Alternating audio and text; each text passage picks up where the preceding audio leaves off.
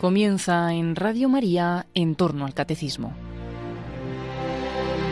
Como complemento a las explicaciones que el padre Luis Fernando de Prada está ofreciendo en su programa del Catecismo de la Iglesia Católica sobre el sacramento de la reconciliación, les vamos a ofrecer en tres sábados consecutivos la reposición de otros tantos programas Dame de beber que el padre José María Iraburu dedicó a la conversión y penitencia.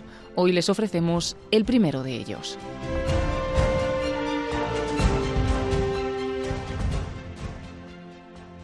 En el nombre del Padre, del Hijo y del Espíritu Santo. Santa Madre de Dios, trono de la sabiduría, Madre de nuestro Maestro Jesucristo, intercede por nosotros y ayúdanos en esta hora de meditación.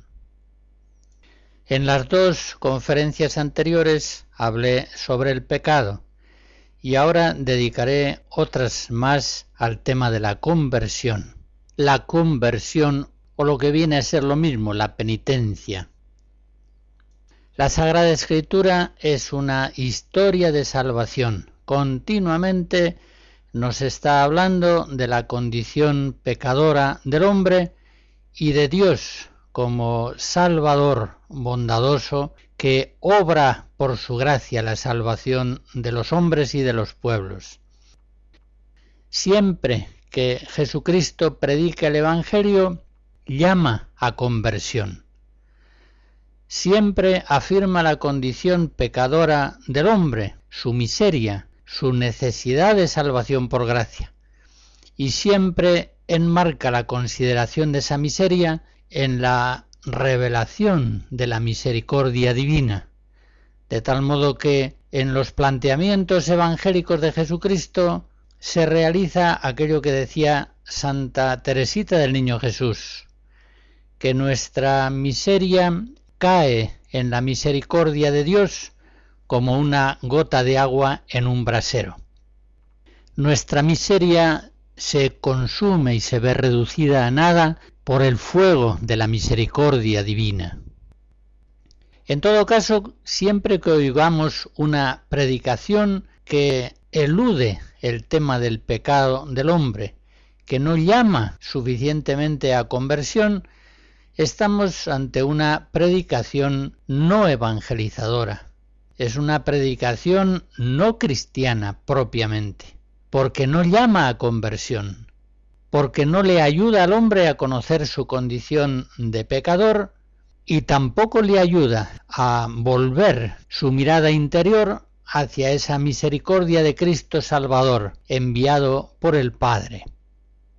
Hoy en ambientes cristianos no pocas veces captamos que pretenden vencer el pecado apoyándose sobre todo en medios naturales, técnicas de concentración, de relajación, dinámicas de grupo, etc., todo eso puede ser bueno y puede tener una cierta virtualidad benéfica. Pero quienes aquí quieren poner su esperanza parecen olvidar la gravedad de la enfermedad pecaminosa del hombre. Recordemos aquellas palabras del apóstol en Romanos 7. El pecado mora en nosotros. No hay en nosotros esto es en nuestra carne, cosa buena. Ignoran, por otra parte, que no es tanto nuestra lucha espiritual contra la carne, sino contra los espíritus del mal. Efesos 6. Vemos a estos cristianos naturalistas como niños que salieran a enfrentar la artillería de los enemigos armados con un palito.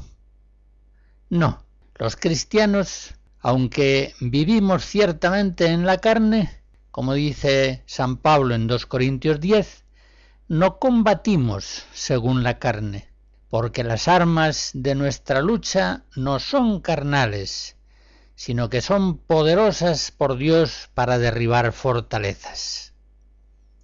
La conversión se produce con la gracia de Cristo luchando contra el pecado es decir, luchando contra las tentaciones. Y la tentación ha de ser combatida desde el principio, desde que se insinúa. No hay que entrar, como lo hizo Eva, en diálogo con el demonio. Cuando se capta la chispa encendida de la tentación hay que correr a apagarla inmediatamente, antes de que se haga un incendio. Hay que aplastar la cabeza de la serpiente tentadora en cuanto asoma, enseguida, sin entrar en diálogo, sin darle ninguna opción. Por otra parte, la tentación debe ser vencida o por las buenas, o por las malas. Puede ser vencida por las buenas. Si tu ojo es puro, tu cuerpo entero estará iluminado. Mateo 6. Pero debe ser vencida también por las malas, cuando es necesario. Si tu ojo te escandaliza, sácatelo y arrójalo de ti. Mateo 5. Y al echar mano de estas soluciones traumáticas, hagámoslo sin temor alguno. Si es preciso, cambiamos de domicilio, abandonamos la relación amistosa con una persona, renunciamos a un ascenso en nuestra carrera profesional, dejamos lo que sea preciso para poder seguir a Cristo. Y lo dejamos todo sin dramatizar los despojamientos que fueran precisos, lo que dejamos siempre es nada, comparado con el tesoro escondido en el campo que hemos encontrado por la gracia de Dios. Lo vendemos todo con alegría para poder adquirir ese tesoro. Mateo 13.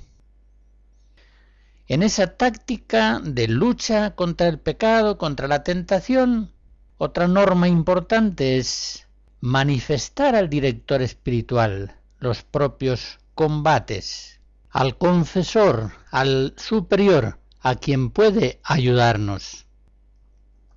Hablando Casiano de los antiguos monjes, hacia el año 400, decía, se enseña a los principiantes a no esconder por falsa vergüenza ninguno de los pensamientos que les roen el corazón, sino a manifestarlos al anciano. Se refiere al maestro espiritual. Y para que los principiantes juzguen esos pensamientos, se les enseña a no fiarse de su propia opinión personal, sino a creer malo o bueno lo que el anciano, después de examinarlo, declarare como tal. De este modo, el astuto enemigo ya no puede engañar al principiante, aprovechándose de su inexperiencia e ignorancia. Es indudable que en la primera conversión la ayuda de un maestro espiritual, un confesor, un director espiritual, puede ser muy grande. De hecho, en la historia de los grandes conversos de la Iglesia, ¿cuántas veces vemos la figura de un ministro del Señor, un varón prudente, que ayuda a la persona en ese momento tan decisivo en su vida. En todo caso, está claro que la conversión, salir del pecado, ha de ser el empeño primero en la vida espiritual de una persona. La vida cristiana pasa por fases sucesivas bien caracterizadas. Santo Tomás, por ejemplo, siguiendo la tradición de los maestros espirituales, nos enseña que en el primer grado, que es un grado de purificación, la dedicación fundamental de la persona ha de ser apartarse del pecado y resistir sus concupiscencias que se mueven contra la caridad. Este grado, sigue diciendo, corresponde a los principiantes, en los que la caridad ha de ser alimentada y fomentada para que no se corrompa. En un segundo grado, lo que suele llamarse la vía iluminativa, El adelantado ha de procurar crecer en el bien, aumentando y fortaleciendo la caridad. Y en un tercer grado, que suele ser llamada la vía de unión, el perfecto ha de unirse plenamente a Dios y gozar de Él, y ahí se consuma la caridad. Este esquema, como digo, es común a todos los maestros espirituales. La purificación del pecado en primer lugar, la iluminación que nos hace crecer en las virtudes y en tercer lugar la plena unión con Dios por el amor, donde está la perfección. Este movimiento espiritual de conversión que describe Santo Tomás responde a la experiencia y a la verdad, indudablemente. Sigue diciendo en ese mismo lugar de la suma, secunda secunde 24.9. Sucede aquí como en el movimiento físico. Lo primero es salir del término original. Lo segundo es acercarse al otro término. Y lo tercero es descansar en la meta pretendida. Esta enseñanza de Santo Tomás nos está recordando la pedagogía de Yahvé con su pueblo Israel. Lo primero que hace es sacarlo de Egipto, sacarlo del pecado, del país de la idolatría. Aquí está el principio de la conversión. Lo segundo, atravesar el desierto en una marcha heroica que no puede ir adelante como no sea por la activación continua de la fe, de la esperanza y del amor al Señor. Y en tercer lugar, le hace llegar a la tierra prometida. Aquí se da la plena unión con Dios, la santidad. Según esto, por tanto, el principiante, ante todo y sobre todo, ha de vencer en sí mismo con la gracia de Dios el pecado mortal. El cristiano ya adelantado centra su lucha contra el pecado venial. Y el cristiano ya perfecto llega a una relativa impecabilidad en la que solamente combate las imperfecciones. Ya su amor al Señor es tan grande que psicológica y moralmente es incapaz tanto del pecado mortal como ni siquiera del pecado venial, al menos plenamente consciente y deliberado. Permítanme que insista, porque creo que es necesario. Lo primero de todo en la conversión de una persona es que venza con la gracia de Dios el pecado que actúa todavía en él con su fuerza diabólica. Este empeño es anterior a todo. Sería, pues, un grave error no enfrentar el tema seriamente en el trato espiritual con el cristiano principiante.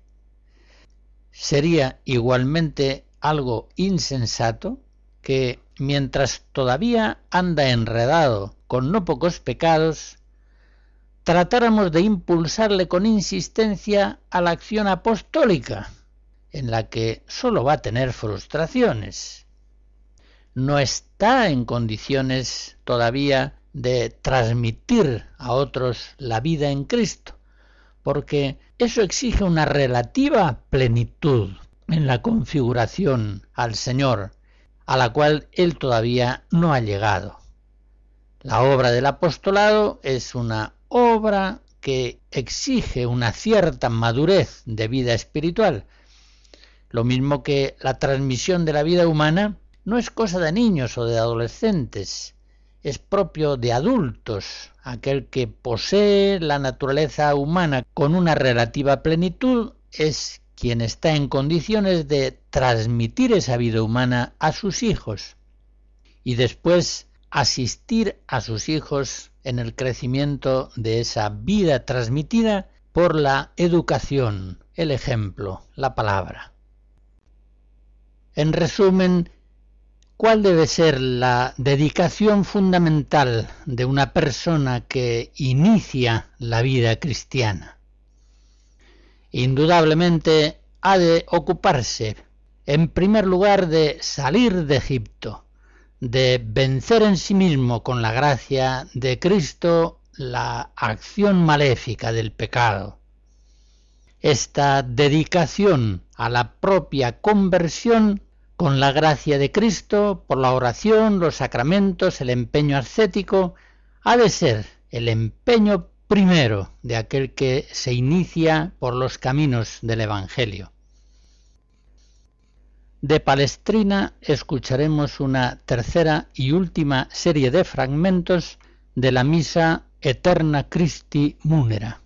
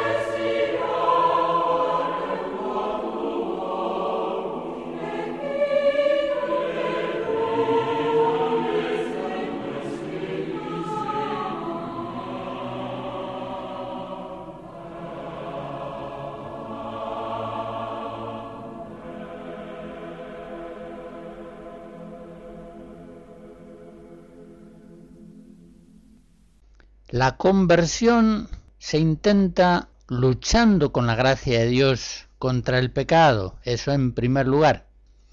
Y es evidente que en los comienzos ha de centrarse esa lucha ascética para desarraigar en nosotros aquellos pecados que son habituales y deliberados, aunque sean muy leves en su objeto.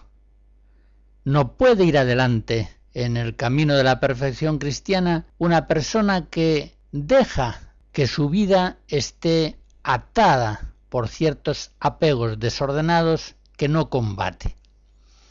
Voy a leerles a este respecto un texto precioso, un poco largo, de San Juan de la Cruz, en el libro primero de la subida al Monte Carmelo, el capítulo 11.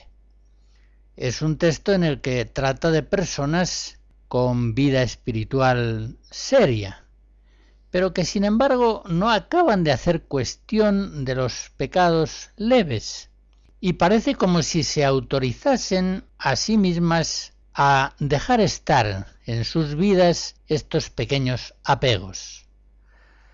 Dice así, estas imperfecciones son como una común costumbre de hablar mucho un asimientillo a alguna cosa que nunca acaba de querer vencer, así como a persona, a vestido, a libro, habitación, tal manera de comida, y otras conversacioncillas y gustillos en querer gustar de las cosas, saber y oír, y otras semejantes.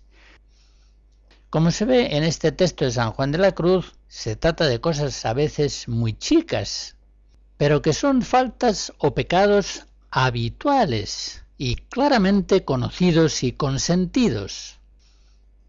Y sigue diciendo, pero cualquiera de estas imperfecciones en que el alma tenga asimiento y hábito, hace tanto daño para poder crecer e ir adelante en virtud, que si cada día cayese en otras muchas imperfecciones y pecados veniales sueltos, que no proceden de ordinaria costumbre, no le impediría tanto cuanto tener el alma asimiento en alguna cosa.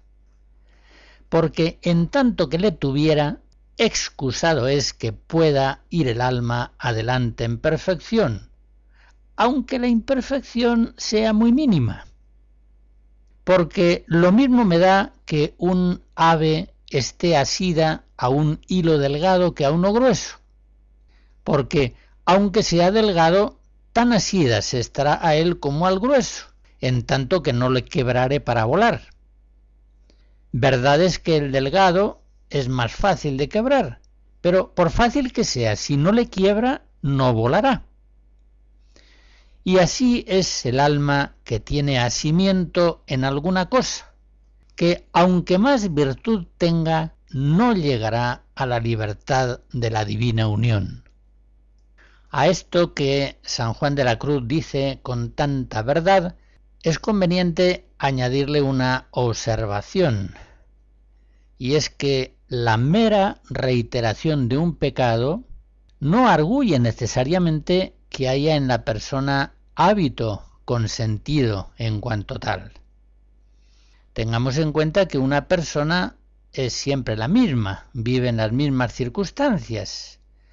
Por tanto, es previsible que incurra más o menos en los mismos pecados, aunque esté en lucha sincera contra ellos y por tanto no pueda decirse que cede a un apego desordenado.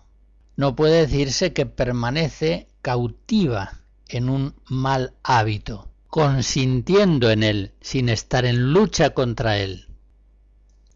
Por otra parte, en la lucha que la conversión debe llevar adelante contra el pecado en nuestras vidas, debemos recordar que no adelantar en la vida de la perfección cristiana es retroceder. Este es un axioma enseñado siempre por los maestros espirituales.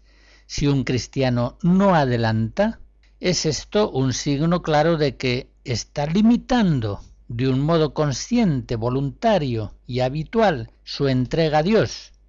Está resistiendo la acción del Espíritu Santo porque Ciertamente que el Maestro interior, el Espíritu Santificador, está queriendo configurarnos progresivamente más y más a Jesucristo.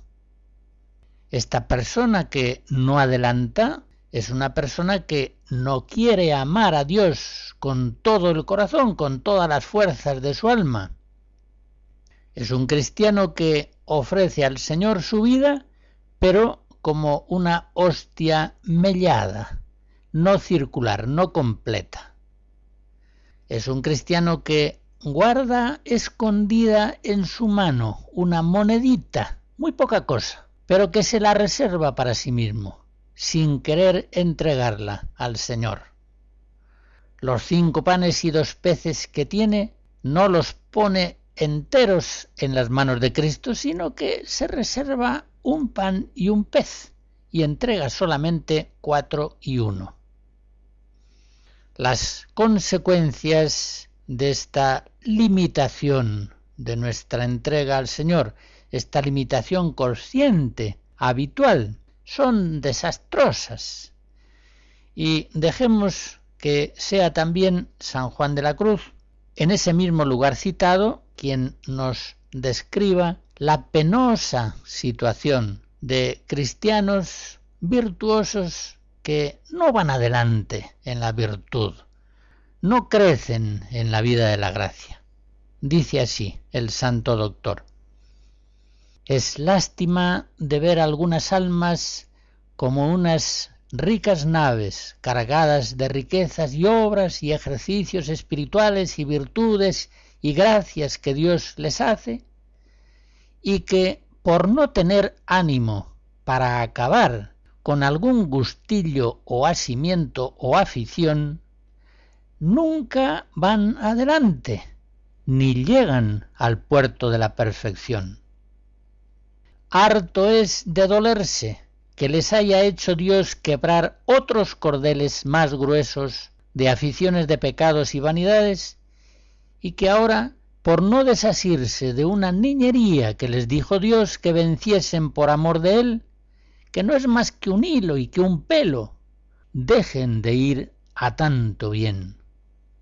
Y lo peor es que no solamente no van adelante, sino que por aquel asimiento vuelven atrás, perdiendo lo que en tanto tiempo, con tanto trabajo, han caminado y ganado.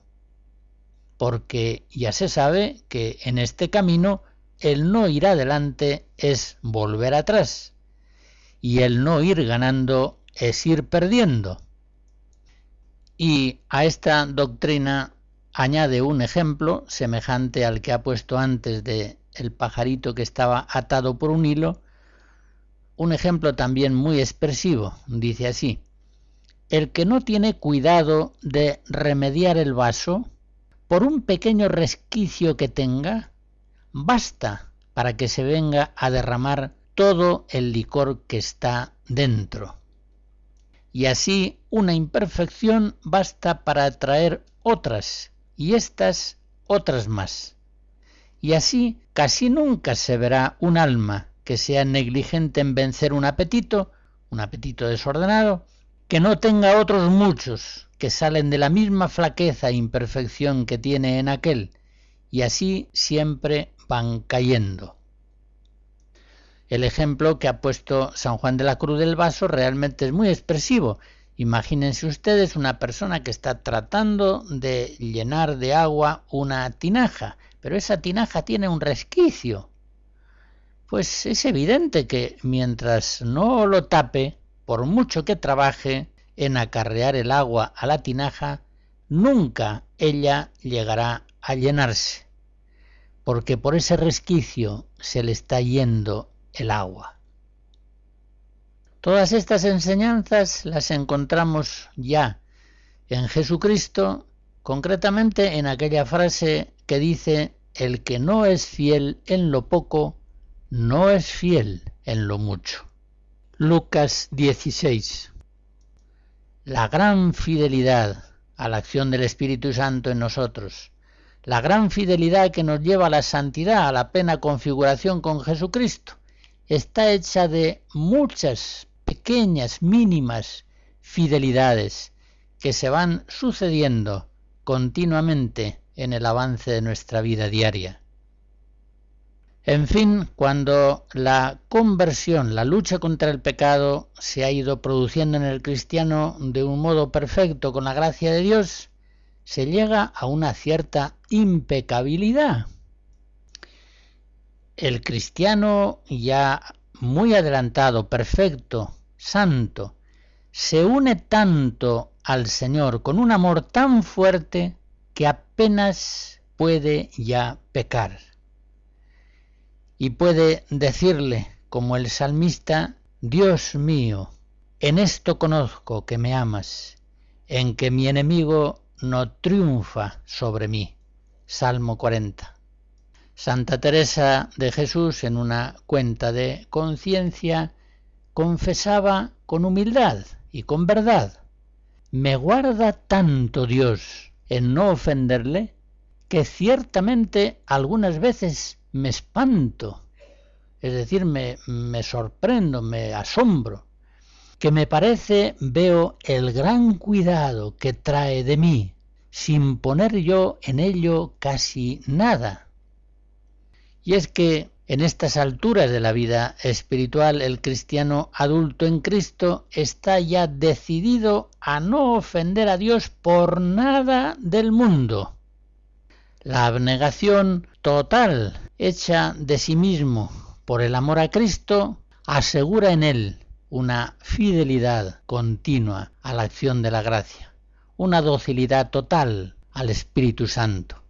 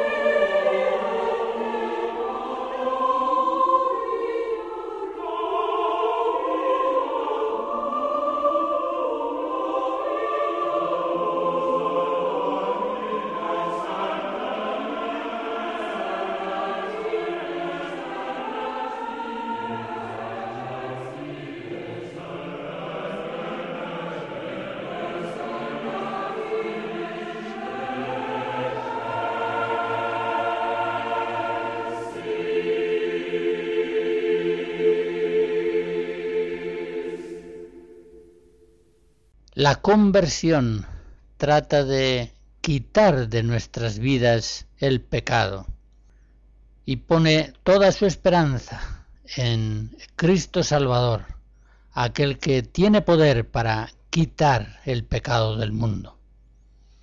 Pero por eso mismo se comprende que la conversión no puede ir adelante en su lucha contra el pecado si no ve el pecado a la luz de la fe, a la luz de la revelación divina como ofensa al Señor en primer lugar hay una afirmación que Pío XII realizó en un radiomensaje del año 1946 que luego ha sido recogida en distintos documentos pontificios. Dijo Pío XII, el pecado del siglo, del siglo XX, es la pérdida del sentido de pecado. Esa frase está recogida por Juan Pablo II en la exhortación apostólica de 1984, Reconciliatio et Penitencia, en el número 18, del cual voy a leer algunos extractos, entremezclando algunas veces palabras mías para enlazar unas frases del Papa con otras. Dice así Juan Pablo II, Oscurecido el sentido de Dios, Perdido este decisivo punto de referencia interior, se pierde el sentido del pecado. El secularismo, que se concentra totalmente en el culto del hacer y del producir, embriagado por el consumo y el placer, sin preocuparse por el peligro de perder la propia alma, no puede menos de minar el sentido del pecado.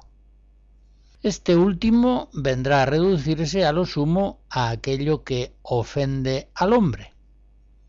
Pero es vano esperar que tenga consistencia un sentido del pecado respecto al hombre y a los valores humanos si falta el sentido de la ofensa cometida contra Dios, o sea, si falta el verdadero sentido del pecado y seguidamente considera el Papa como estos modos equívocos de entender el pecado se producen en las diversas ciencias humanas. Unas y otras ciencias humanísticas colaboran de modo convergente a que el hombre moderno pierda la noción del pecado. Dice así, la psicología, cuando se preocupa por no culpar o por no poner frenos a la libertad del hombre, lleva a no reconocer jamás una falta, es decir, una culpa, un pecado. Y lo mismo dice el Papa de una sociología que tienda a cargar sobre la sociedad todas las culpas de las que el individuo es declarado inocente.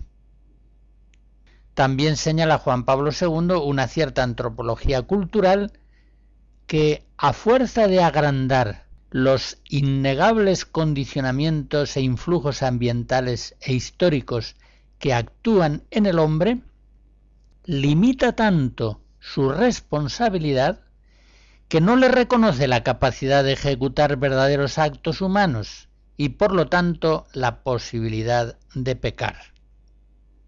Algo semejante sucede dice el Papa, en una ética que esté afectada de historicismo.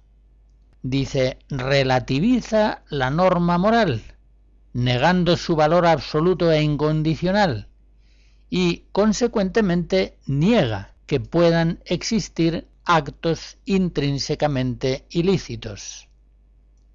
Podrá decirse que todos estos errores abundan como es natural, en los ambientes ajenos a la Iglesia, que no están iluminados por el Evangelio, por la luz de la fe.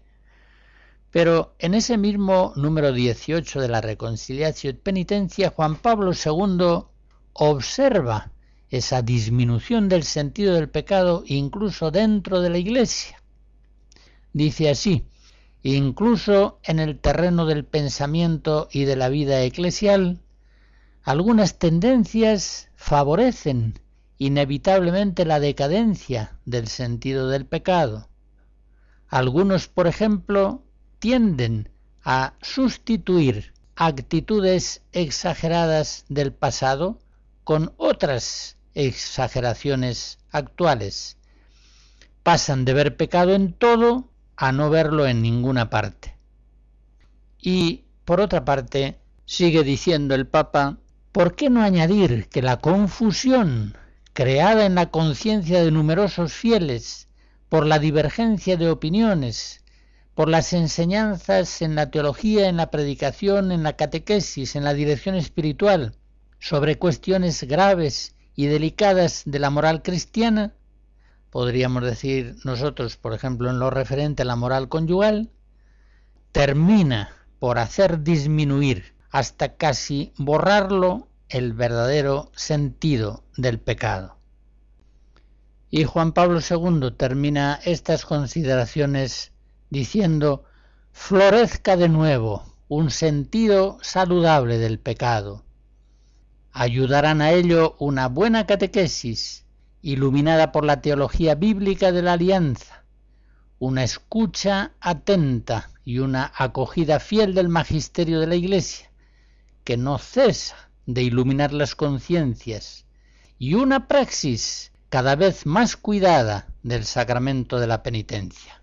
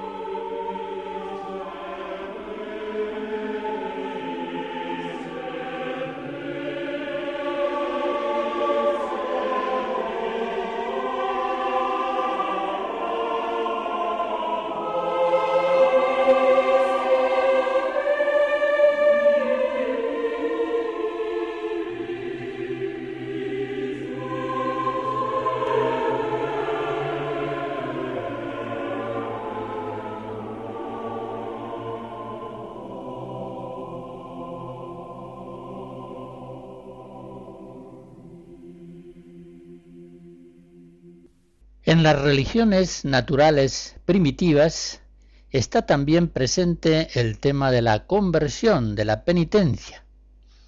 El hombre intenta purificarse de su pecado aplacando a los dioses, normalmente con ritos exteriores, abluciones, derramamiento de sangre, transferencia del pecado a un animal expiatorio, etc y experimenta su pecado como un mal social, como un mal que afecta a la salud de toda la comunidad. En las religiones naturales más avanzadas se va desarrollando juntamente el sentido personal de culpa y la condición fundamentalmente interior de la conversión, de la penitencia. En la historia espiritual de Israel la conversión sigue siendo un tema absolutamente central. El pecado del hombre, que está necesitado de la salvación de Dios, la miseria humana y la misericordia divina son el binomio temático constante del Antiguo Testamento. Y en esa historia antigua, inicial de la salvación, se aprecia también un importante desarrollo en la idea y en la práctica de la conversión.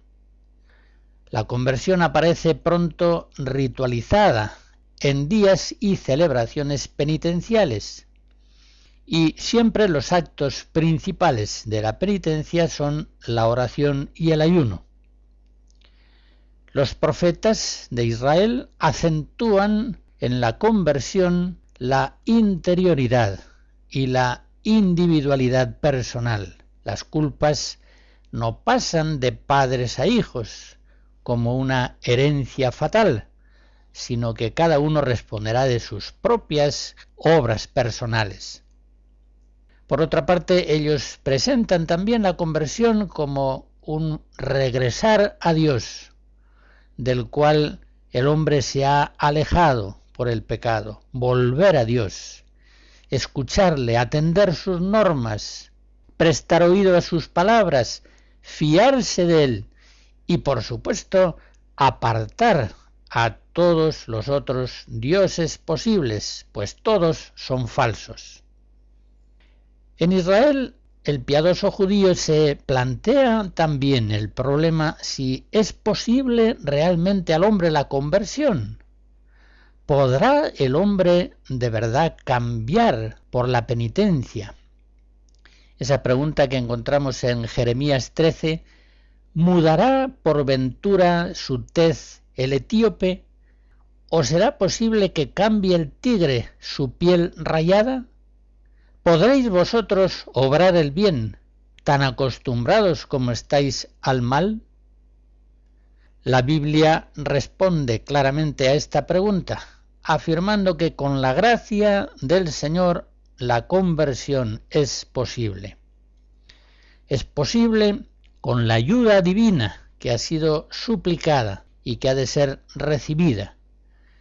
De este modo se une la acción de la gracia y el esfuerzo del hombre. Una frase que leemos en Jeremías 31 es muy significativa al respecto. Conviérteme, Señor, y yo me convertiré, pues tú eres Yahvé mi Dios. Llegados a la plenitud de los tiempos, comprobamos cómo la predicación del Evangelio comienza por llamar a conversión, por llamar a penitencia. La plenitud de los tiempos implica una plenitud de metanoia. Marcos 1.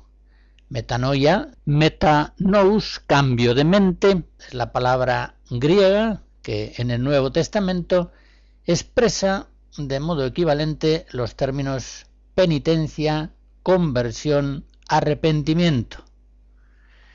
Y así en Marcos 1 leemos cómo Juan el Bautista apareció en el desierto predicando el bautismo de penitencia para remisión de los pecados. Aquí está el comienzo de la historia salvífica en el Nuevo Testamento. Y de Jesús, en Hechos de los Apóstoles 5, se nos dice que fue levantado por Dios a su diestra como príncipe y salvador para dar a Israel penitencia, y remisión de los pecados. Es muy significativo también cómo la predicación del Bautista y la de Jesús comienza con las mismas palabras. Arrepentíos porque el reino de los cielos está cerca. Mateo 3. Arrepentíos, convertíos, haced penitencia porque se aproxima ya como un ofrecimiento definitivo el reino de Dios entre los hombres. Este es el Evangelio, esta es la buena noticia, que el hombre finalmente podrá convertir su mente, su corazón, su vida por la gracia de Cristo Salvador. La conversión es igualmente el núcleo central de la predicación apostólica. Los apóstoles fueron enviados por Cristo en la ascensión, así se lee en Lucas 24, para que se predicase en su nombre la penitencia para la remisión de los pecados a todas las naciones. Y un San Pablo, por ejemplo, recibe de Jesús la misión apostólica expresada en estos términos. Hechos 26. Yo te envío para que les abras los ojos, se conviertan de las tinieblas a la luz y del poder de Satanás a Dios, y reciban el perdón de los pecados y parte en la herencia de los consagrados. Por otra parte, la penitencia es presentada siempre por el Salvador como absolutamente necesaria y urgente. Si no hiciereis penitencia, todos moriréis igualmente. Lucas 13. La conversión ya no puede postergarse. Y la conversión ha de ser fundamentalmente interior y personal, actuada bajo el auxilio de la gracia. Pero al mismo tiempo no va a ser asunto exclusivo de la conciencia con Dios, sino que la conversión, la penitencia, es algo verdaderamente eclesial, pues la Iglesia, como sacramento universal de salvación, convierte a los pecadores, y no sólo por los sacramentos, sino también por la palabra, por las exhortaciones, por las correcciones fraternas y sobre todo por las oraciones de súplica ante el Señor. Esta principalidad de la conversión, de la penitencia en el Evangelio, aparece igualmente manifiesta en la predicación de los apóstoles. Hay en ellos una clara conciencia de que evangelizar es anunciar a Jesús y la conversión de los pecados. En este sentido puede decirse, antes lo señalaba, que una predicación es evangélica en la medida en que suscita la fe en Cristo y la verdadera conversión del pecado. San Pablo, por ejemplo, el gran apóstol, resume toda su obra misionera con estas palabras. Hechos 26 anuncié la penitencia y la conversión a Dios por obras dignas de penitencia. Hasta ahora he empleado los términos conversión y penitencia en un sentido equivalente y verdaderamente son dos palabras que vienen a traducir la palabra metanoia, la usada en el Nuevo Testamento. En todo caso, sepamos que existe una virtud específica de la penitencia, que San Alfonso María de Ligorio, siguiendo de cerca las palabras de Santo Tomás de Aquino, define como la virtud que tiende a destruir el pecado en cuanto es ofensa de Dios por medio del dolor y de la satisfacción. Actos integrantes de la virtud de la penitencia son el examen de conciencia, el dolor de corazón, el propósito de la enmienda, la confesión oral, cuando la penitencia tiene forma sacramental, y la expiación, la satisfacción o reparación por el pecado. De todo ello hablaremos con el favor de Dios en la próxima conferencia. La bendición de Dios Todopoderoso, Padre, Hijo y Espíritu Santo, descienda sobre ustedes y les guarde siempre. Amén.